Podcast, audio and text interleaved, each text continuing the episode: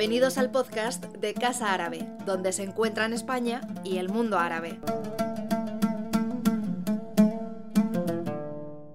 Good afternoon. We are going to begin the second session here today at Casa Árabe.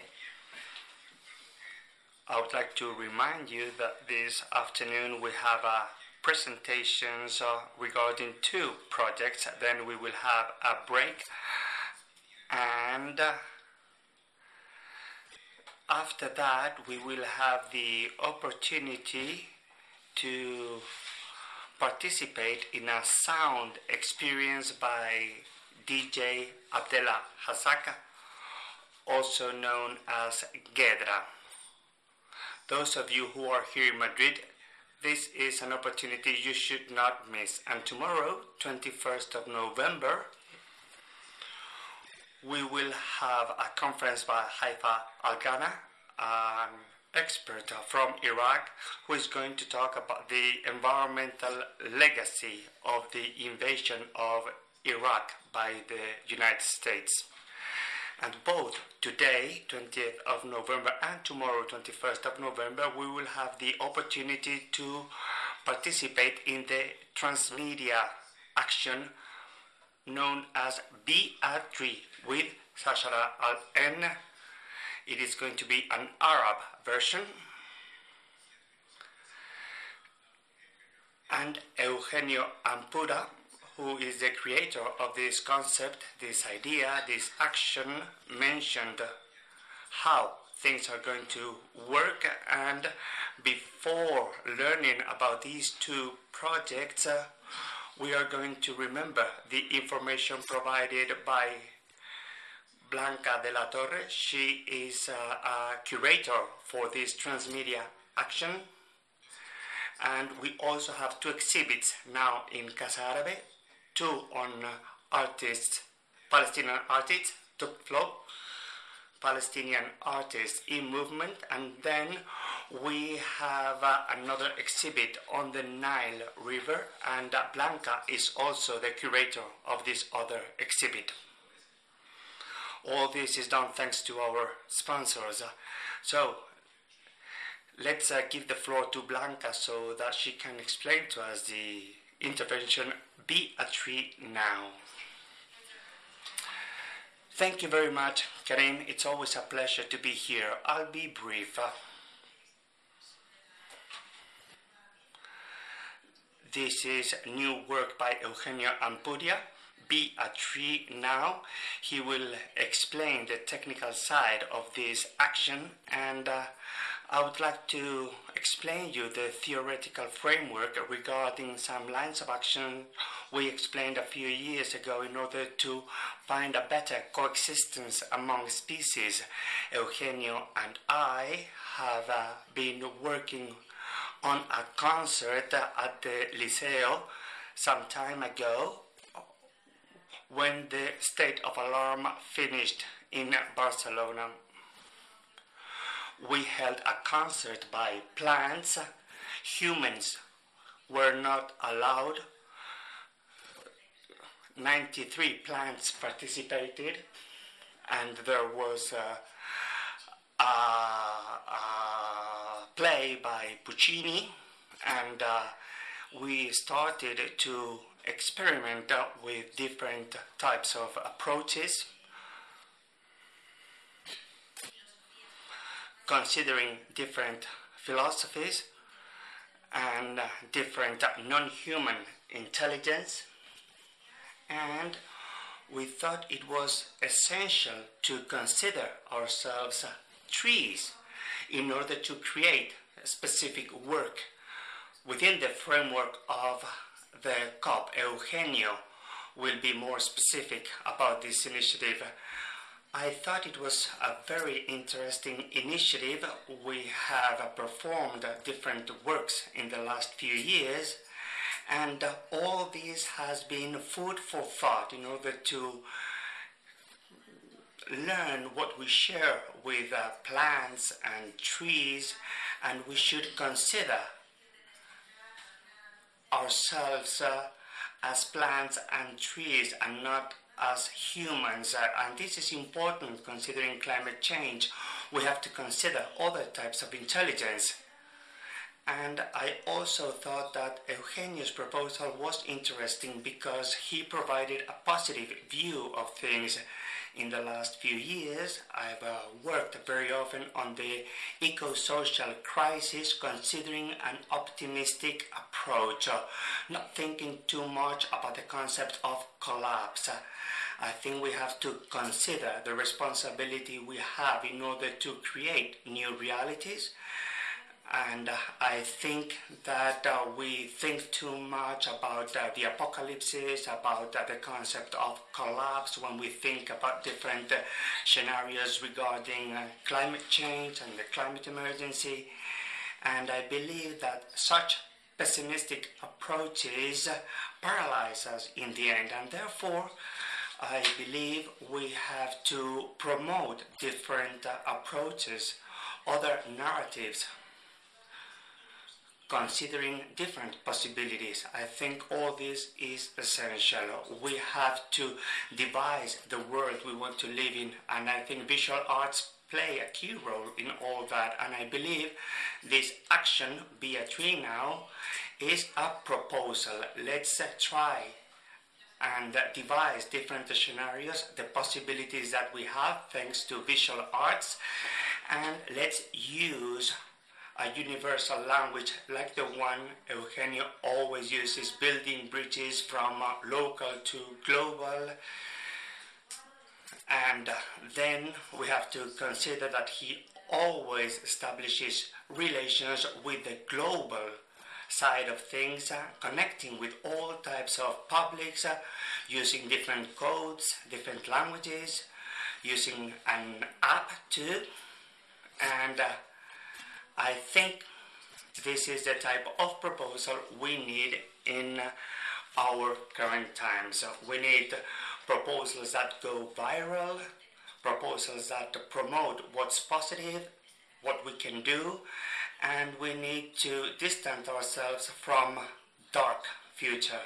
And I think we have to devise possible strategies for the transition we have to carry out in the coming years. Thank you very much. As uh, we said this morning, this is a transmedia action that is going to take place here as well as in each one of our mobile phones. You can access the website we have available and uh, you will find it in the QR code outside in the exhibit area.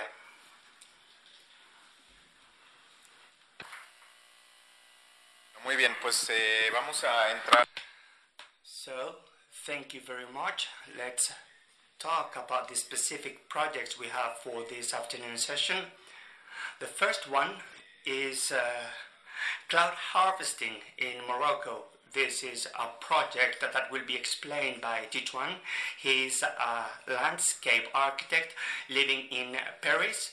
He's part of the School of Versailles and he has worked on water scarcity and agroecology in arid climates with the Moroccan association known as Dar LC.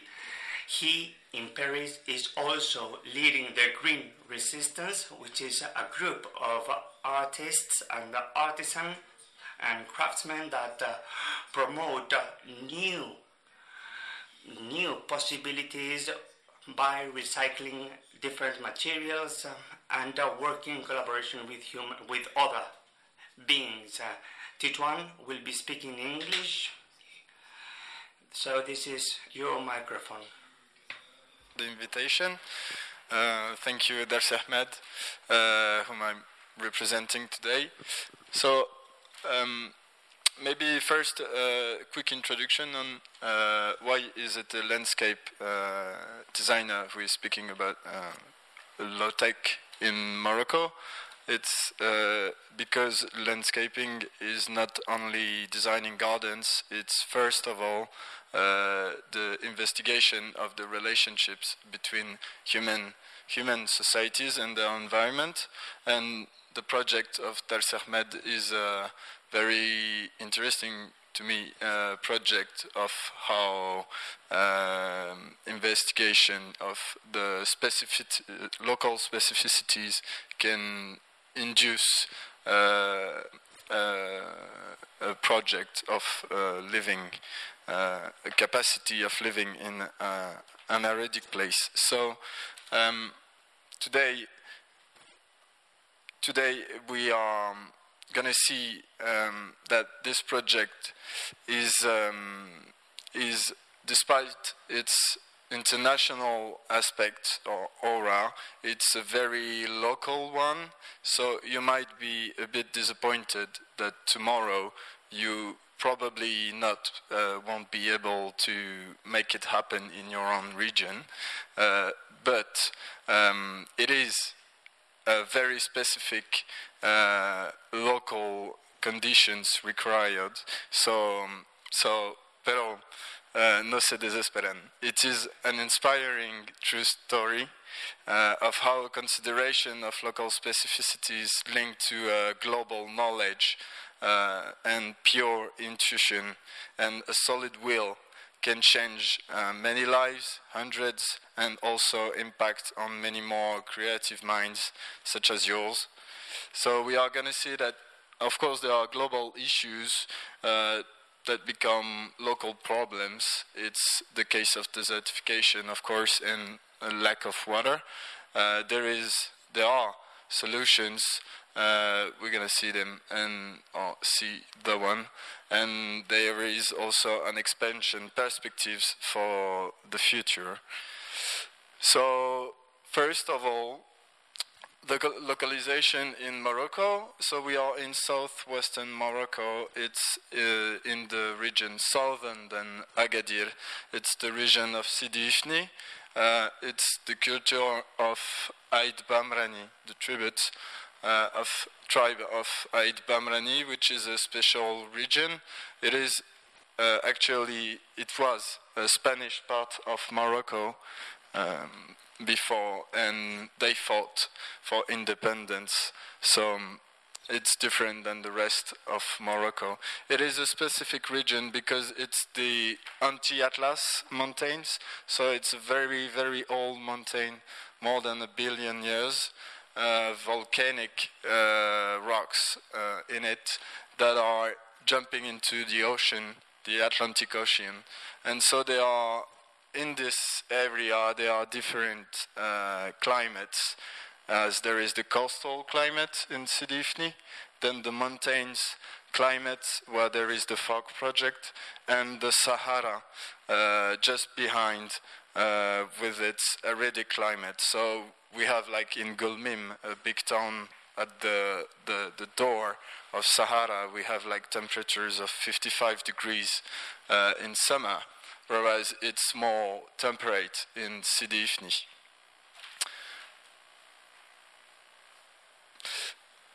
To see just a picture of the landscape, maybe to help you to travel with me in this uh, story. Uh, these are so the, the, the old mountains. This is a madrasa, a Quranic uh, school, uh, in the center of the villages that are um, beneficiaries of the project. It is all covered by argan trees, uh, which we make, uh, they make uh, argan oil from the seed, and it's all covered also with the euphorbia, which is a cactus, and all is pastured. Uh, it's pastured, so the valleys are cultivated with the cereals, and starts of the slopes with the orchards of cactus. Actually, cactus is uh, was a big source of revenues, but uh, during these uh, last years, there was a severe extreme uh, droughts, so there is less and less water each year, less and less rainfall. It is becoming, um, it is uh, an extreme problem uh, because it uh, it impacts, of course, the health uh, of human being, also the livestock, principally bees and goats. They have famous uh, honey over there. Um, so of course, uh, this impacts um, goes more and more. That we can say that people, especially men, uh, go quit the countryside and go to towns, uh, to cities, and leave their families in the rural spaces. Uh, so it's uh, accelerating the metropolization and also a progressive loss of um, rural identity. Uh, I have to say that uh, rural communities in Morocco are uh, are um, mostly uh, Amazigh, Berber. So it is um, it is a different language. it, is it is a sum of uh, different cultures than Arabic uh, cultures, more present in towns. It is different language, different uh, beliefs that are, uh, of, of course, in intersections. So there is a, a cultural um, issue of uh, keeping or helping uh, the rural populations staying there and cultivating and living in their ancient lands. So this um, lack of water, um, that uh, sorry, I just came back. This lack of water uh, in Morocco is um, is present from the 80s. Actually, climate change has uh, has started uh, to be visible way before than we could see it in Europe.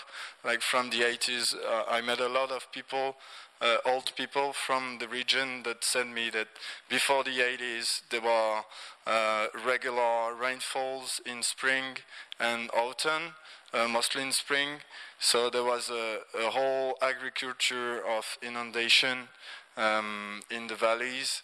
Uh, so this is all ended uh, mostly. So it's been 30 years, 40 years now that it, it has uh, switched to an aridic uh, landscape with um, rainfalls that uh, become now sometimes there are years without rainfall sometimes there are years with the whole year rainfall in one day so there are huge inundations huge uh, um, huge problems, uh, security risk um, because of this. So in all this, in all this very extreme um, climate change impacts, there is a hope. The hope is called fog, and I will show you a quick video of what we call fog fishing or cloud fishing.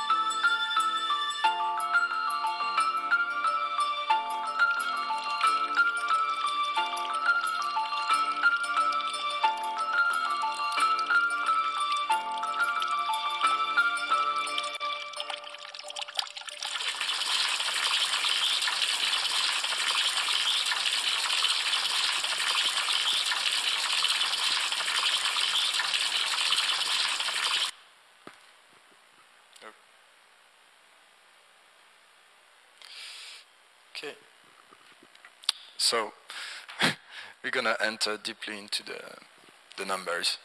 Uh, what production uh, is it? Uh, is it uh, sensed? Is it um, an interesting technology, or is it only image of uh, a false solution?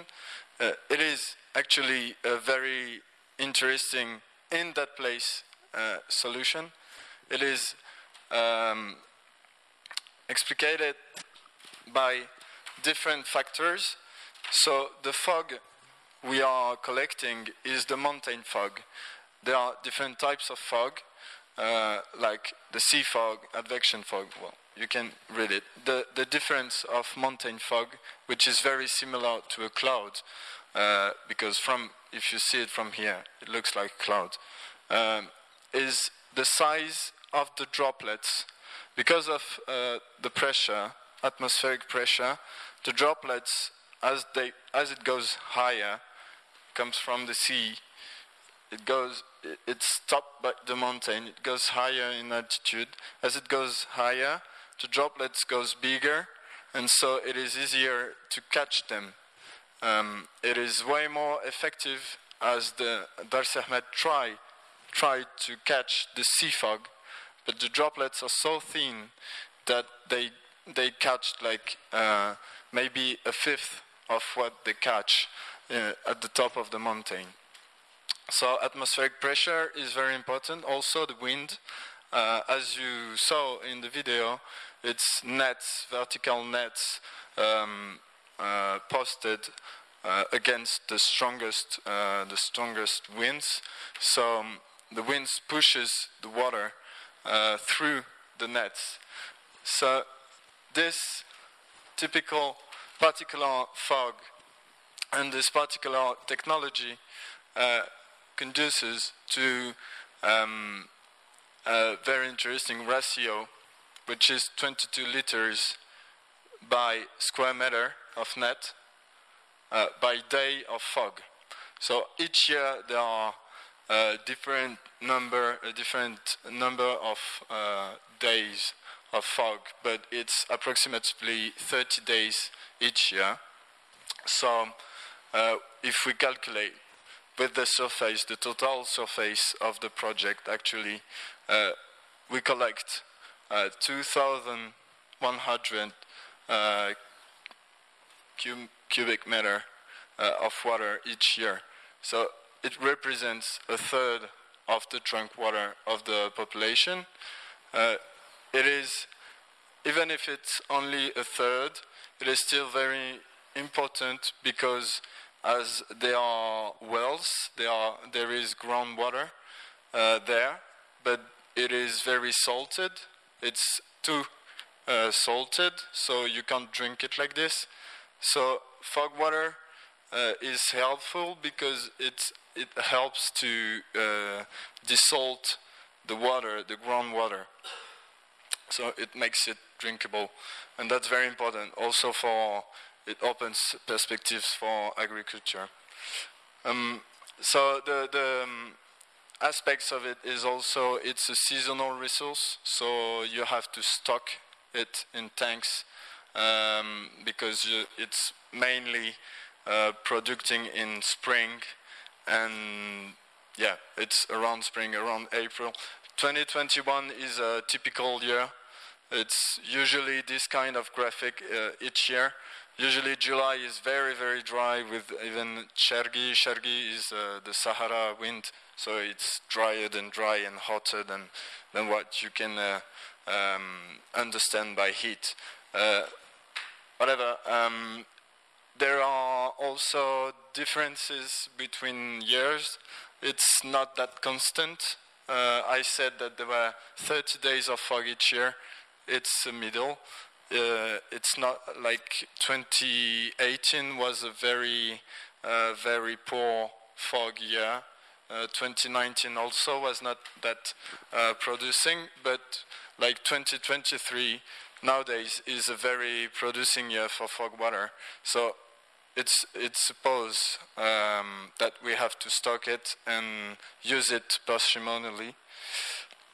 So if we if we see if we step back from the start of the project. Um, it started in 2006 when uh, Aisa and uh, Aisa Derhem, the founder of the association, of the foundation, uh, started um, the, to, to believe in fog catching. Uh, he was uh, just hiking in the mountains, he's from there. He was hiking in the mountains, uh, talking with uh, militaries that are posted on the top of the mountain, and the militaries just put uh, um, a bag, uh, something to collect the, the droplets from uh, from um, um, a radio infrastructure, and so they collected water like this to to make their tea, and he thought, oh, that's clever and then he searched uh, for other um, other experiences of collecting this kind of water. So he got um, in contact with the specialists, clim- climatologists, and also Chilean. Uh, there are projects of fog catching in Chile. So he got in contact with them in Canada, also with the association FogQuest, and then started uh, partnerships with uh, different foundations like the Wasserstiftung uh, in Germany to to improve the technology. Um, so it went like this uh, with the start of the construction of this kind of net, which is called Cloudfisher. We're going to see it just after in 2016. It, it made two years to construct to build uh, the, the, all the project, and now it is just um, a data collecting period, and also try to understand um, more how it works uh, and the perspectives. So the perspectives are pretty good. So we we uh, we presume uh, we try and we will uh, construct or build the future nets, uh, so we're gonna see them. The actual nets are in blue. The the network is uh, is in blue. The actual network of beneficiaries. The projects uh, there are two peaks next to Boutmezguida, so Timta and Talust. Uh, Talust uh, Talust is the um, is probably the next one. These two peaks are even more productive. La próxima, las próximas dos, de Talust y Timdat, será más prolífica que la de Bud Mezquita, con 22 litros por metro cuadrado más por día. Más producción de agua, muy interesante. Ahora contamos con la ayuda del gobierno marroquí para construir esta infraestructura que seguramente se llevará a cabo en 2024. También está proyectado, ya que Dars Ahmed trabajó al principio probando la misma red en Chile, la red Rachel se sometió a prueba, pero no funcionó habida cuenta de la fortaleza de los vientos que eran demasiado fuertes y bueno, se venían abajo las redes, se rompían. Eh, construyeron algo más sólido, que es una estructura en 3D, las llamadas redes de pescador que se han instalado, más productivas porque tienen diferentes capas de red, de tal manera, de tal manera que hay más superficie de captura de gotas. Y luego además incluye una estructura rígida detrás de las redes para que sea más resistente a los vientos. Se trata de un sistema de recolecta de niebla mucho más resistente, más sólido y probablemente no va a tener el aspecto de redes, sino más bien va a parecer esponjas con estructuras en 3D que van a capturar la humedad.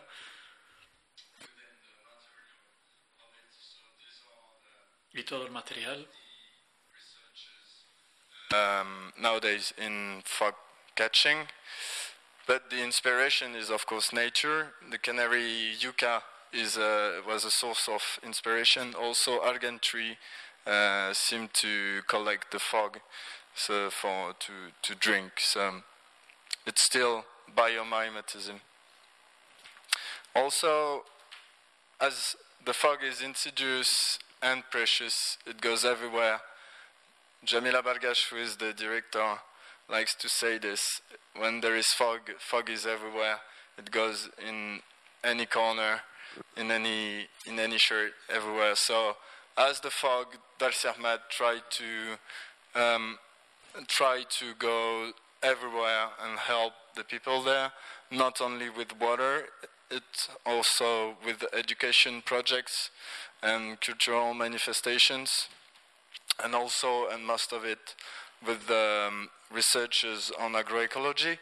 Uh, personally, I work more on this aspect of the NGO's work. So there is, um, lastly, Ahmed just um, made a great step in the control of the cochineal on the cactus. Maybe you heard of this cactus fruit, Aknari. Um, it's pretty well known in Morocco. Everybody planted some because it was like the miracle uh, crop. But because of drought, uh, there is a, a cochineal, so the white, uh, the white cotton, the white uh, thing on the on the fruit. This cochineal is uh, makes the the cactus die, so it is pretty much um, a catastrophe in the whole country. The only solutions for the moment are pesticides. So just uh, last year, the only solutions were pesticides, and it's dramatic because it's killing everything around, like bees and anything, and it's very, very expensive. So Dar si Hamad just made up with the INRAE, so INRAE, the um, Institute of Agroecology, just made up um, um, control system of the cochineal thanks to mealybugs. Mealybug is a, an insect, you know, coccinella, maybe in, in Spain. So it works very well. It is now accepted by the government, and it is a free pesticide method to uh, fight against cochineal uh, in an organic way.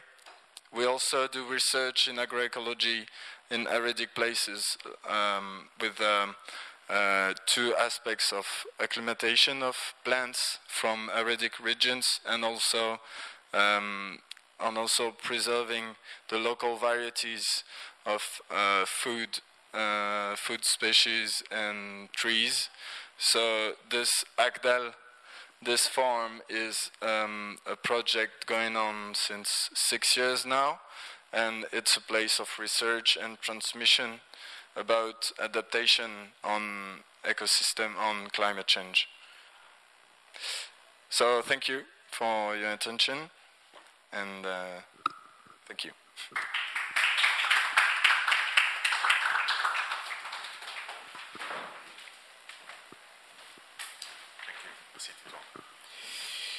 Bueno, vamos a, a seguir. Let's continue now. Straight on to the uh, following project. Which will be uh, explained by Norman Martin Casas and Jorge Calvin. And uh, we will continue with the uh, western side of the Arab world. We're going uh, towards the south, the Sahel.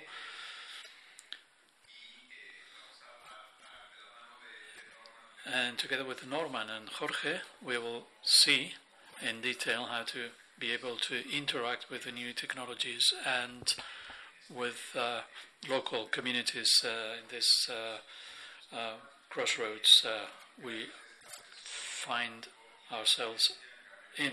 Norman is uh, advisor for in, Oxfam Intermon.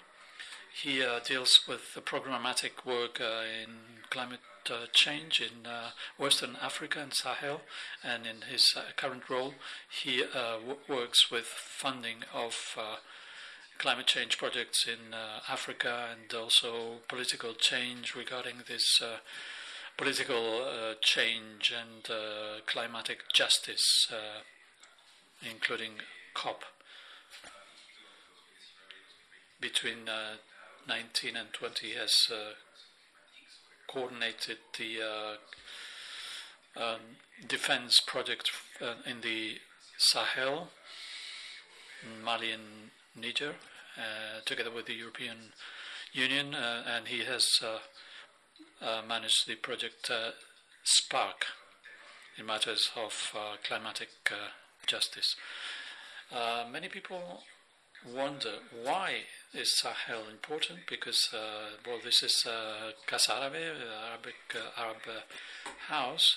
Sahel is not part of our uh, region of interest, but uh, it's the neighboring region, and everything that happens in the Sahel has repercussions in the Maghreb. So um, it is, after all, a very important area and region for us. Jorge Carvin is the uh, Um, market uh, director of Lobelia Earth, a satellite company of uh, Earth observation and uh, surveillance. Uh, he's a very uh, experienced uh, professional technician with focus on entrepreneurship.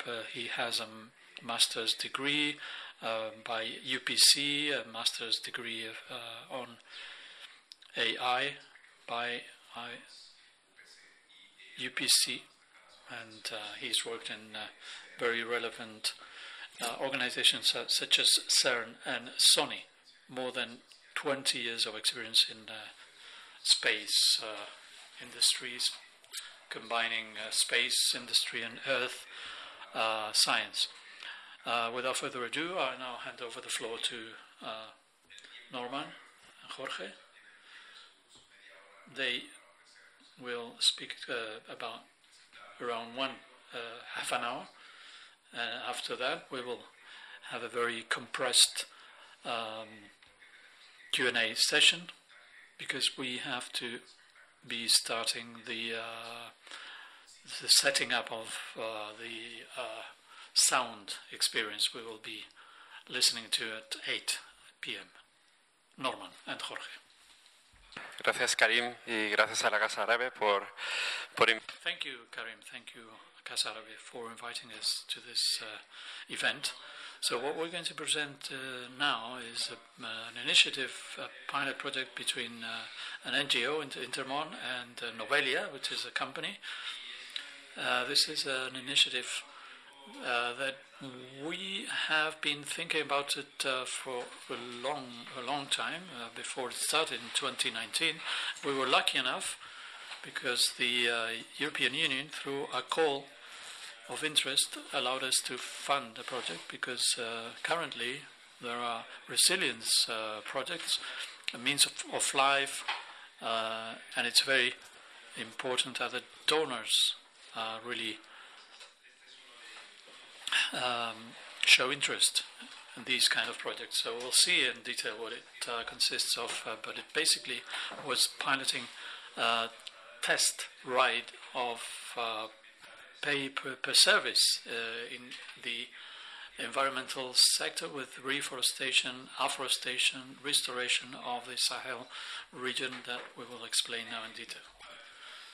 Let me start by explaining the context of our intervention. Uh, this is uh, really paramount and able to be to understand uh, because we, as an NGO, we uh, wanted to go for this kind of uh, technology. We've been working in the Sahel region for decades, and we've always had projects in the agriculture sector, resilience, and more recently, focusing on the climate change. So, through this, we already managed to gather some experience, and the uh,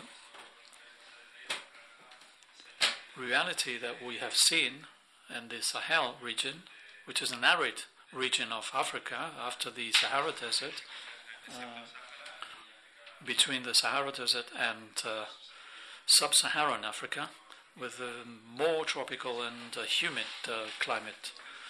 So, Sahel is uh, part of uh, a region which is very uh, sensitive to climate change.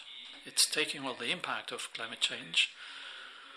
And one of the most relevant factors, not only because of uh, climate change, but also because of the demographic uh, change and the need to feed an entire population which is uh, really greatly affected by poverty and famine. One of the factors I was saying is the uh, loss of soil, desertification.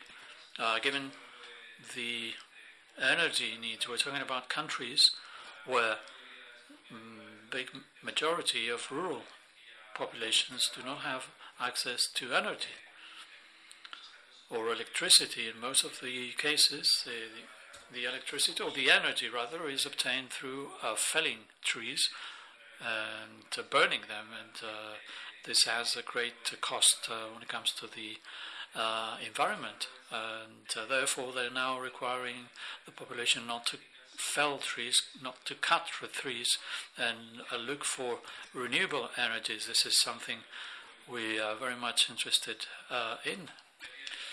Um, loss of soil desertification as a consequence of, of that, of the lack, lack of protection because of desertification. So, as, as I was saying, poverty, uh, lack of uh, food security, uh, poverty, growing poverty, and lack of uh, resources. This is like a vulnerability cycle or loop that is uh, continuing.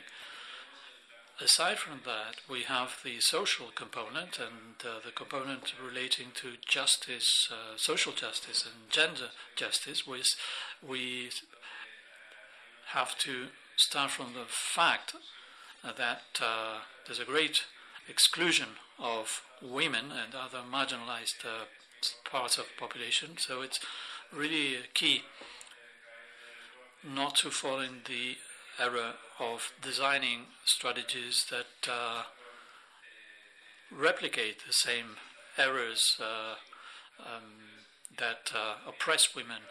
So that's why we insist uh, in this kind of projects uh, that represent steps forward for this kind of social justice and gender justice. So, as Karim explained, or introduced rather, this is something that has to do with funding also, which is something of uh, concern for us because there's a great uh, void when it comes to funding these kind of uh, projects. When I speak about funding, I speak about available uh, finance. You can see the uh, red and green bar.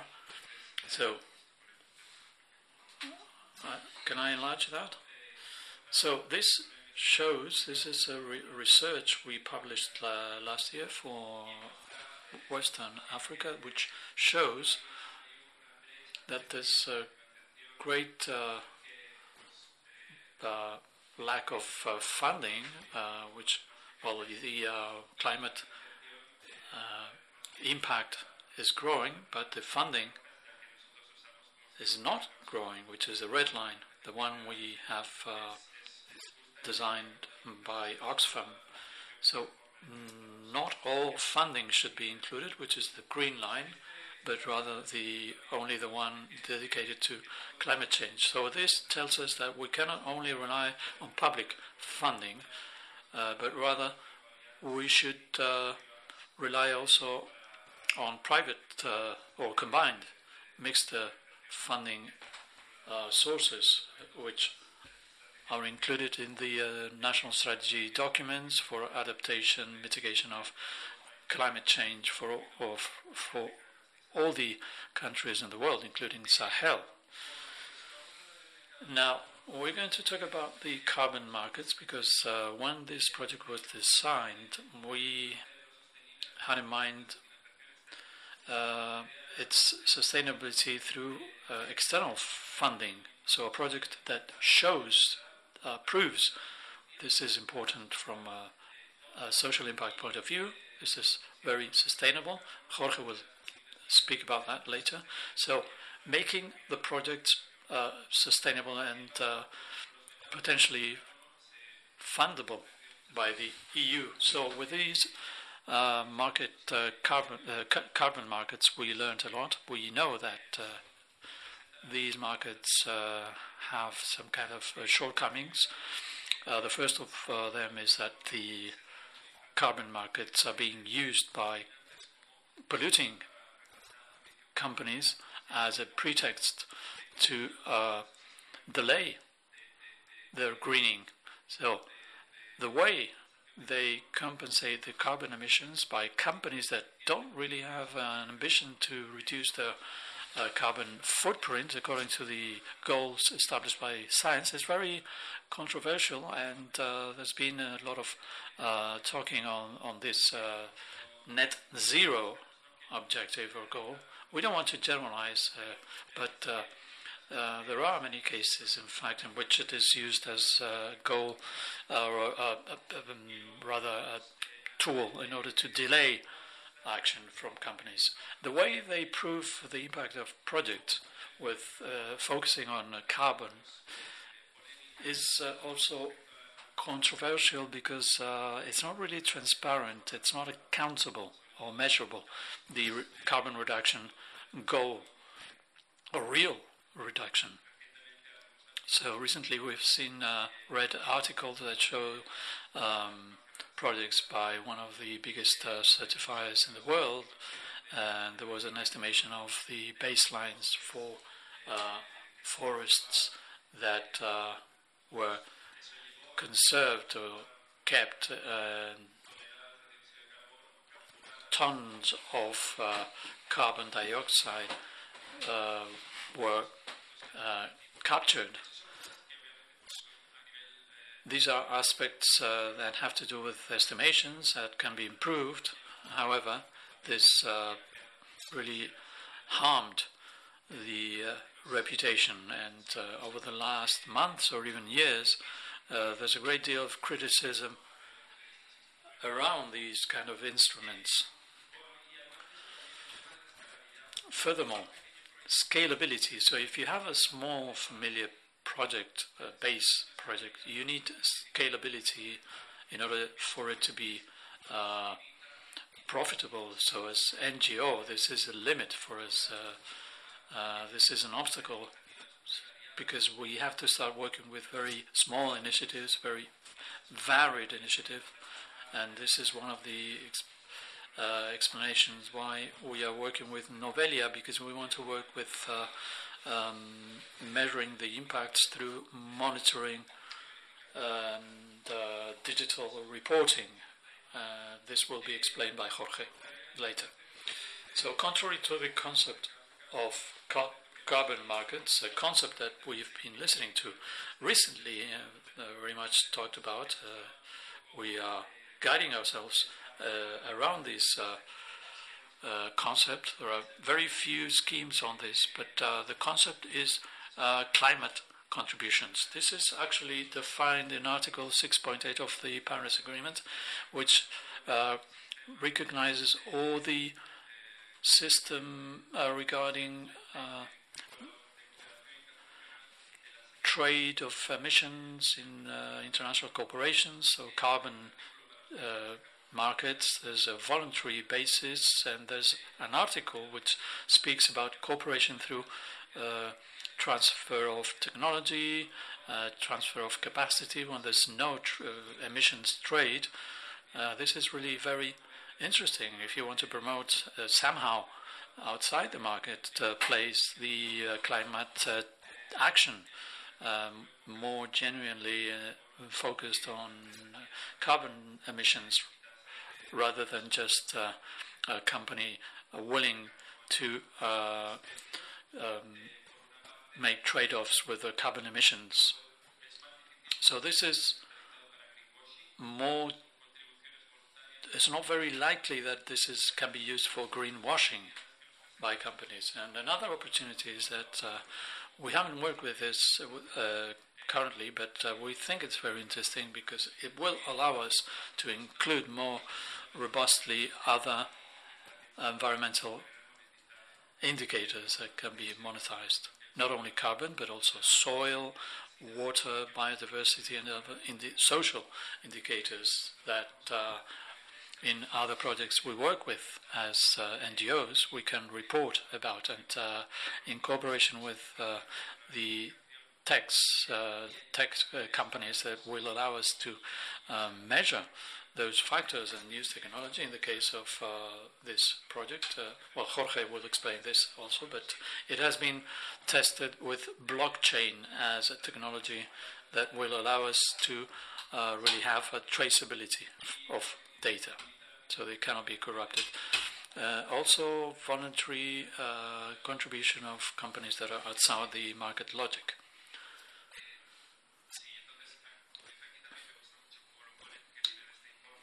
I like the way they explain this in the project, in the report. This is a financial commitment which is complementary, additional, and in any way alternative to emissions reduction of a company. So, in this context, uh, I was trying to explain this is uh, how we try to develop our project. The um, project Jeunesse Sahélienne pour l'Action Climatique. This is a, a, project for youth action, climatic youth action in the Sahel, together with the EU. Um, the idea is working with young people, mobilizing uh, with uh, awareness raising with uh, EU Hub, Youth uh, Cooperation Hub, Burkina Faso, uh, was one of the first countries in which we have uh, intervened, and local um, associations, uh, um, Lobelia, Calum Labs, uh, that deals with uh, mobile payments and blockchain, which will be explained in detail by Jorge. You've probably heard about the great uh, Green Wall, which is a huge project by UN. Uh, it's like a green belt that will stop the uh, advance of desert in Sahel. Well, beyond what uh, the, the, the way uh, it looks as utopical uh, or idyllic, it really sounds like interesting if we think about uh, fight against degradation of soil with uh, policies of uh,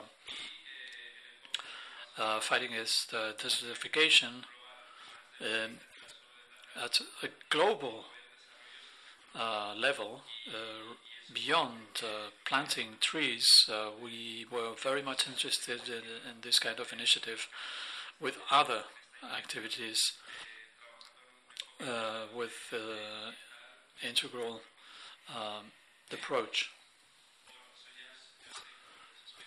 Well, this uh, was already explained, but uh, let me repeat.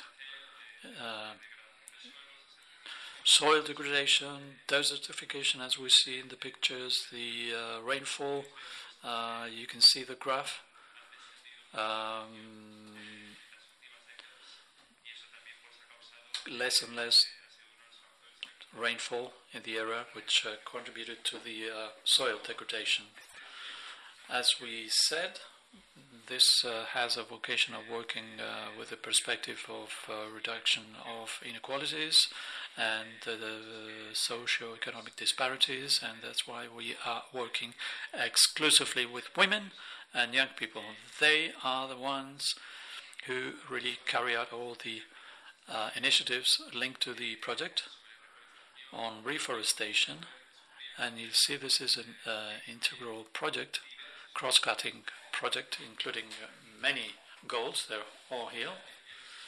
These are the goals. So the um, global goal is uh, reinforcing the climate governance uh, in Burkina Faso and Niger with uh, promotion of opportunities, uh, socio-economic opportunities for young people and women. It's an uh, integral because we think about uh, soil reforestation, uh, recovery, agroforestry, um, and mobility, social mobility for young people. So uh, I've already mentioned uh, the first two. the third one, apart from the uh, restoration of the soils. This is uh, working with uh, young people and women, providing them with uh, weapons or other tools in order to alter the very strict uh, frameworks from a political and social point of view so that they uh, will be uh, empowered to uh, make their authorities uh, really um, responsible of their actions. And this is the way we are working with awareness raising campaigns that we will show the first result of uh, agroforestry is uh, empowering women and young people with initiatives of uh, soil restoration through um, resilient agriculture and uh, forestry um, orchards with uh, reforestation of 200 uh, hectares, almost 2,000 women trained and creation of these uh, gardens for 140 women with uh, resilient agriculture, identifying uh, parcels, plots of land that had to be restored together with uh, municipal authorities, local authorities in order to map that area together with uh, people that would benefit from the actions of the project with certain criteria of vulnerability, etc. And uh, once we started with uh, the uh, afforestation, reforestation activities, not only that, but also promoting the um, productive crops from the beginning, despite the uh, very uh, um, difficult conditions, we um, managed to have uh, dwells uh, pits, uh, which is not easy in the Sahel, uh, in order to provide water for irrigation.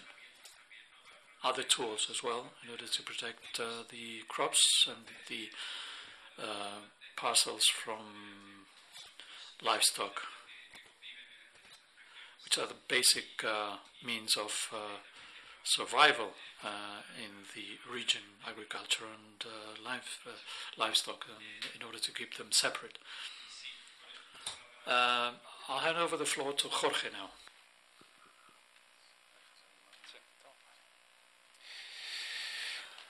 Bueno, pues eh, después de lo que acaba de explicar. So after what Norman explained, let me say that okay, the challenge was uh, dire because we were commissioned to build a platform that would be easily interpretable, that provided uh, an easy space uh, in order to pr- provide for a market later on, a market which uh, went beyond carbon, an impact market where, on the one hand, investors uh, that are interested in uh, investing in impact could quantify and also check eventually that uh, their investment was uh, the correct one and then providing the incentives at a local level with uh, those kind of payments by for services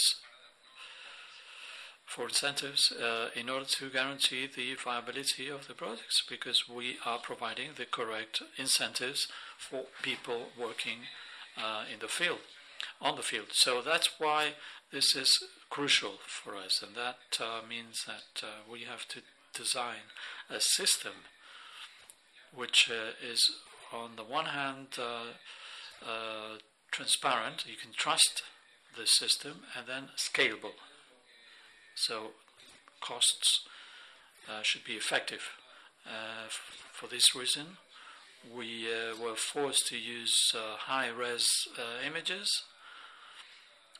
uh, in order to perform this check, this um, monitoring with AI algorithm. We developed an algorithm which was adapted to the kind of uh, crops or vegetation we have in the Sahel. We're not talking about very dense woods or forests, what we would find uh, in a very traditional forest uh, uh, with uh, used with um, carbon credits. We're rather talking about sem- semi-arid regions where we have very scattered trees, where technology should be adapted to measuring that biomass in order to being able to monitor and detect that kind of isolated tree, and then having, on the other hand, a system that would link the information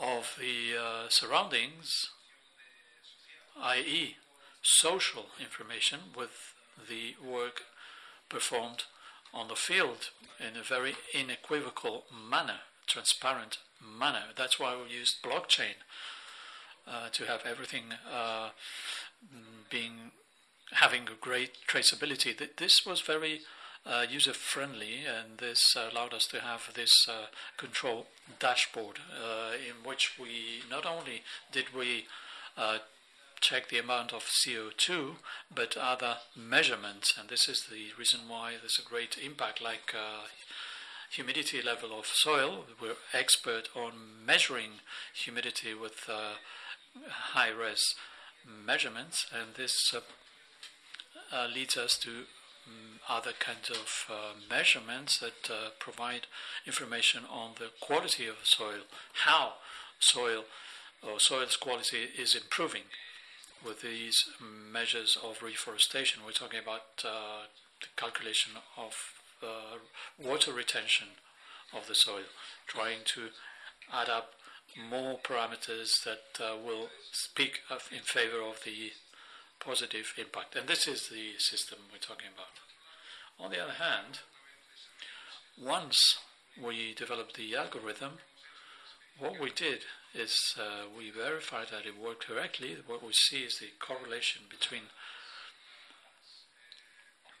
the uh, in situ measurements and the results of our predictions of the algorithm.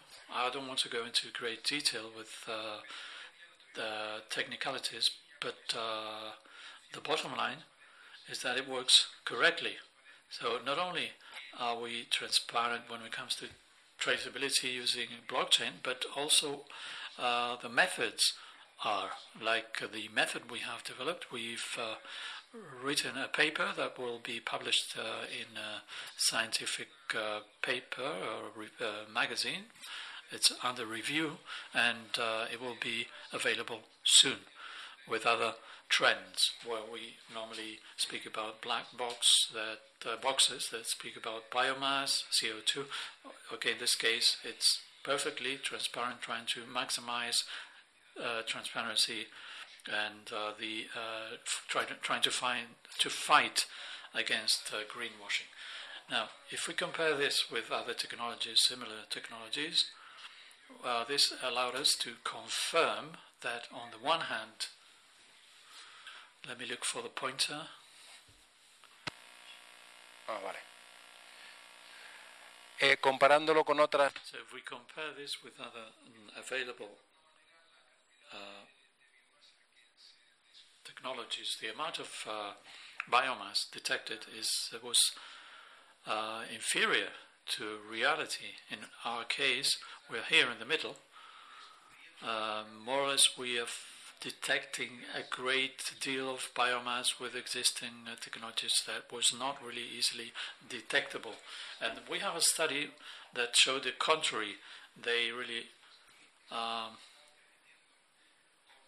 had very unreal results. So this means that our algorithm is very reliable and allows us to find and detect an amount of biomass that previously was not easily detectable through conventional uh, methodologies uh, through satellite. I don't know if we can see this with a pointer. This is a small demo. Ahora, Aquí lo que vemos son. What we see Here are the different uh, platforms, uh, different parcels. Uh, very easily you can select. Uh, these are plots of land.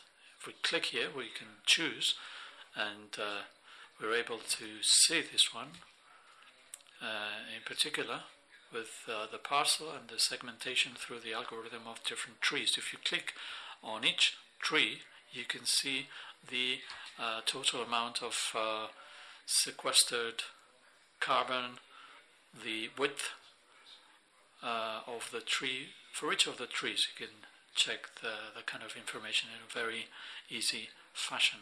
And we, ha- we have the area of the parcel, the aggregation of uh, coverage of different uh, tree cups, uh, the amount of sequestered carbon, and uh, the uh,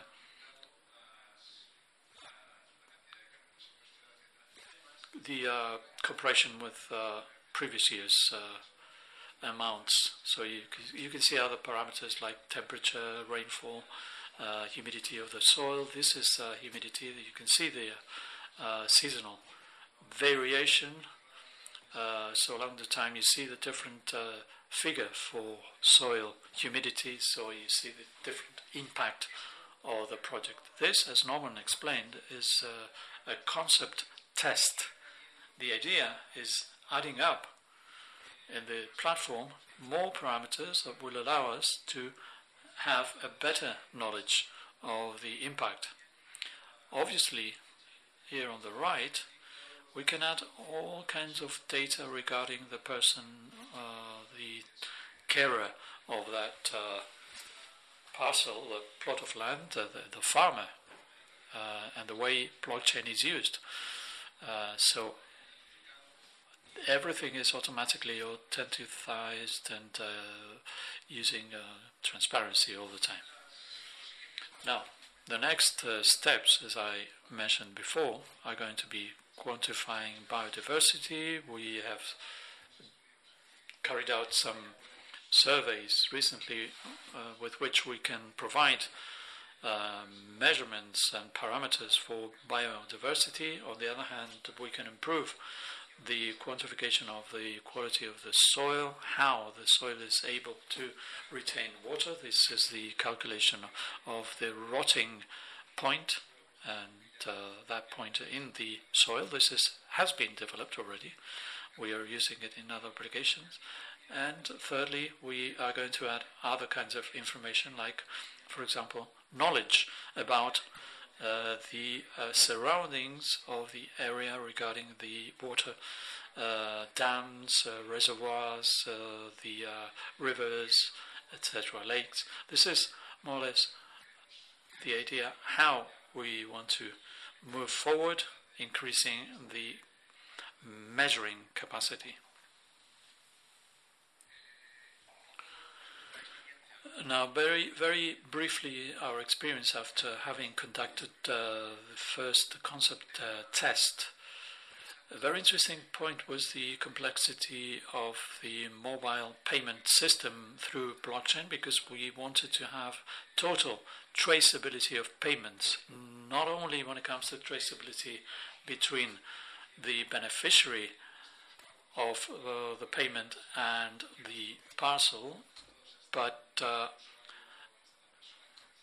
the, all the payments should be traceable uh, along its path entirely.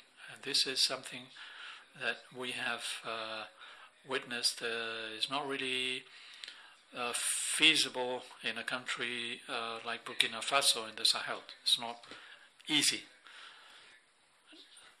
Another obstacle was contact, direct contact with local experts in order to um, allow for the logistic uh, to work. And additionally, something that was very positive was the great uh, reception of the transparency and method- methodology and the online platform. This really was uh, um, matter for um, really uh, uh, pride for us because uh, we received very good feedback uh, these uh, very positive comments. We received them not only from the point of view of the beneficiaries, but also from the investors' point of view. So we had contacts and uh, interviews with investors of Impact, and when they see the uh, platform, they think it's very interesting because it's actually the way they think you can lift uh, your suspicions or lacks of uh, trust uh, about the money they are um, they are um, investing. And uh, I give back the floor to my colleague, Norman. Thank you, Jorge. Some more slides. Uh, so as we said, as we said, the uh, innovation uh, potential and the investors we're looking for, as Jorge explained, and we have introduced uh, the great potential for uh, contributing in this uh, initiative of the Great uh, Green Wall or Belt with very interesting um, benefits aside from carbon.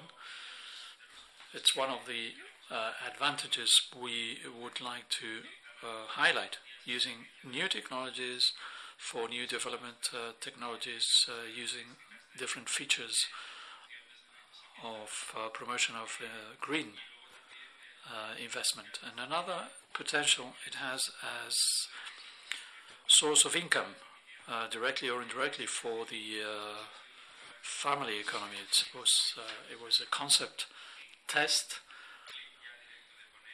We didn't really have a, any kind of click uh, when it comes to selling selling any ton of carbon of the planted uh, trees because this is a three year long project and it, it's not mature enough to have uh, really uh, a source of income, uh, but uh, it can be used as a long term project uh, to fund this kind of initiatives. And if we work with climate uh, organizations, we will be able to bring about this kind of investment uh, for the uh, environmental restoration uh, projects to uh, be a reality because sometimes they're very cumbersome and if you don't have the uh, tools, it won't be easy. This on the one hand, and let me just wrap up by saying when it comes to mobilization, we allow for young people uh, to take decisions or participate at least and uh, uh, reinforce their activism. Uh, we have uh, trained them in order to have uh, climate advocates. We start with 200 climate advocates on the ground, which trained 2,000 additional advocates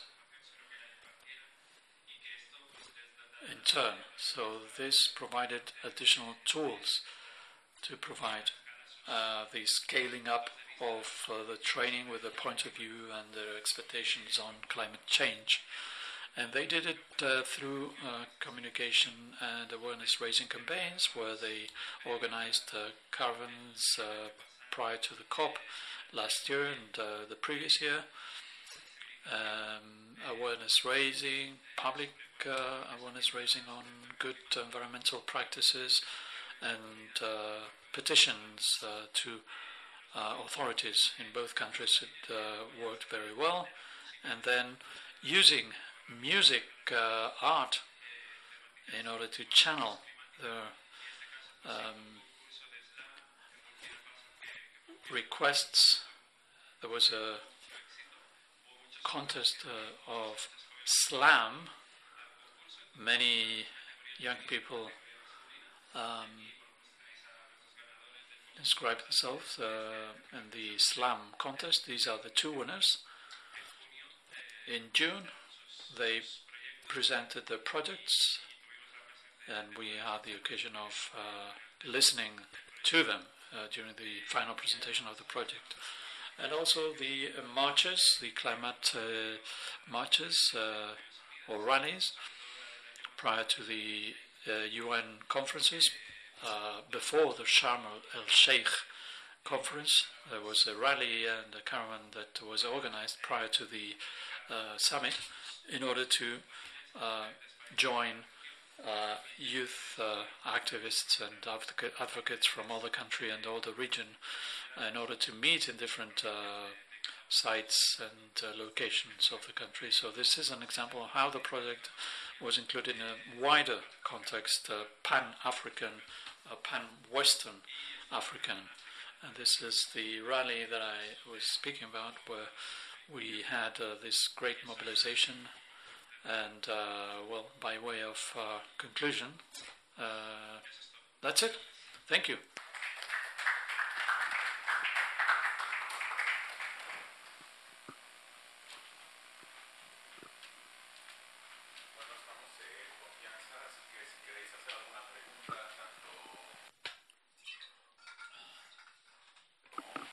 Would you like to make any questions regarding this project?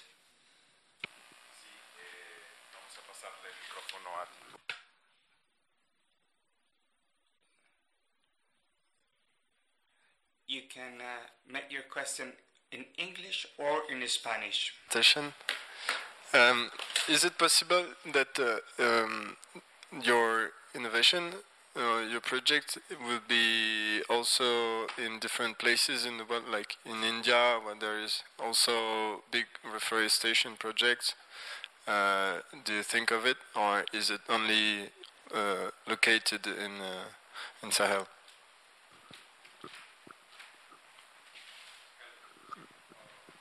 Bueno, puedes usar ese también, ¿eh? Just press the button. Yes. We are, in fact, in conversations with, uh, in, yes, projects, pro promoting projects in in Costa Rica, in Guatemala, and also other regions in Africa. Um, so it's really because the advantage of this technique is uh, is is is that uh, you can uh, deploy it globally. So once you train the, the algorithm, you can use it everywhere. In fact, we are getting expressions of interest from local cities here in Spain who are willing to monitor, to explain to the, to the citizens the, the projects, the reforestation projects in cities. So this is becoming more and more important, and they need tools to somehow show the results of their their impacts uh, of the, their, their their projects to to make the cities more livable somehow. So it goes beyond just that's why it goes beyond just CO2. It's somehow a, we see it like a powerful tool to to show in a very visual and very simple way to explain what is the result of the different intervention, interventions at local level in a city or in a project wherever it is. And this somehow creates or enables this, this, this market, which, which uh, without the use of this, this uh, technology would be more difficult to, to trace somehow. Aquí otra pregunta. One more question here. First of all, thank you very much. I think all the information you provided today is very valuable. I would like to pose a question. I am an activist for climate purposes. I'm also involved in uh, different uh, fields of politics. Uh, and what about climate justice and reforestation processes? and how do these projects contribute to peacekeeping in areas where there are often conflicts and situations of violence.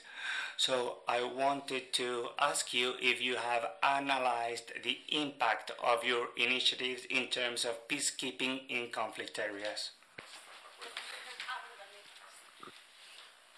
Sí.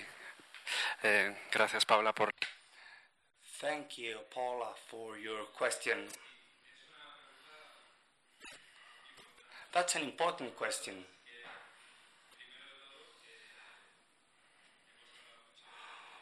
We've uh, spoken very often about how conflicts affect our project because uh, conflict affects the sustainability of our project. And unfortunately, conflicts affect the areas where we are carrying out our project.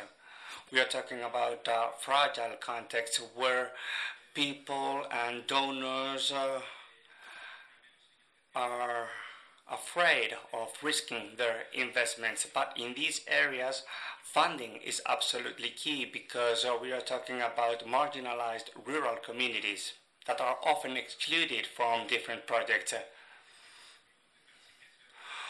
We do not have scientific proof of what you said, but when you talk about interventions against climate change, there is lack of awareness when you enter an area where there are armed groups,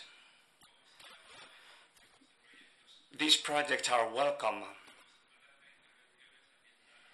Environmental actions are welcome in those areas.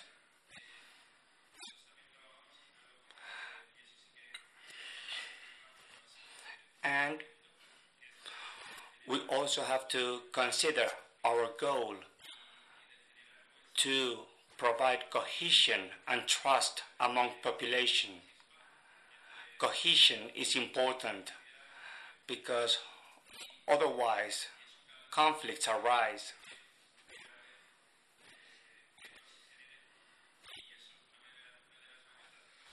One way to avoid conflict is through community projects. But for that, we need funding.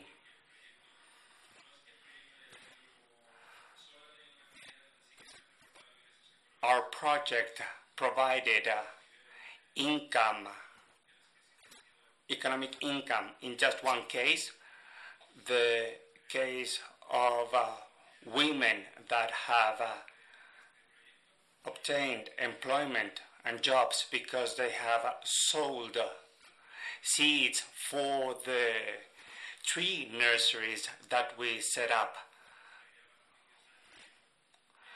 That is part of the ambition of our project. We also work with many young people. In many places, projects end up in the hands of armed groups because of the economic benefits that they provide.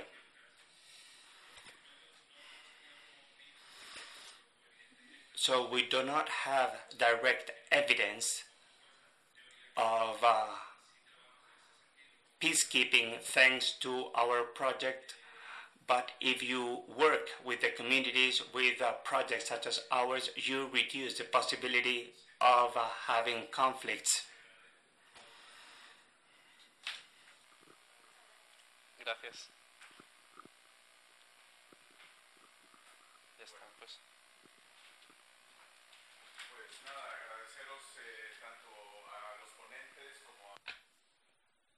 So I would like to thank the speakers as well as people following our talk through our YouTube channel.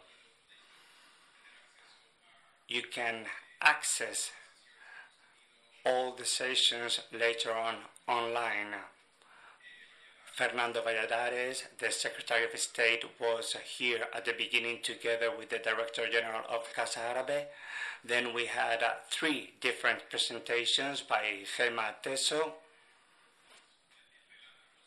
on narrative on the media, Luis Gonzalez on uh, eco-social education, and Karim El Gendi, who spoke about Arab cities. And then we listened to two other presentations, one in Morocco and the other one in the Sahel region. All of them are tackling the challenges posed by climate change. We also heard about the Be a Tree Now project, a transmedia action. As the curator Blanca de la Torre said, we have to establish a bond between men and nature.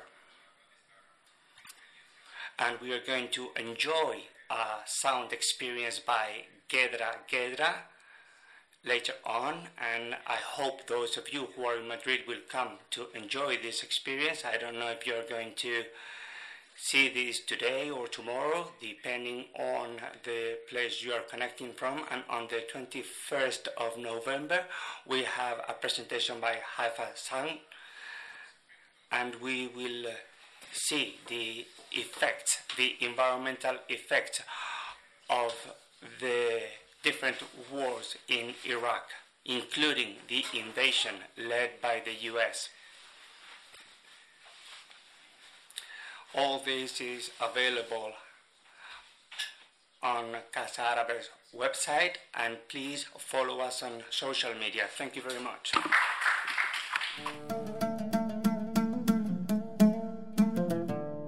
Gracias por escucharnos.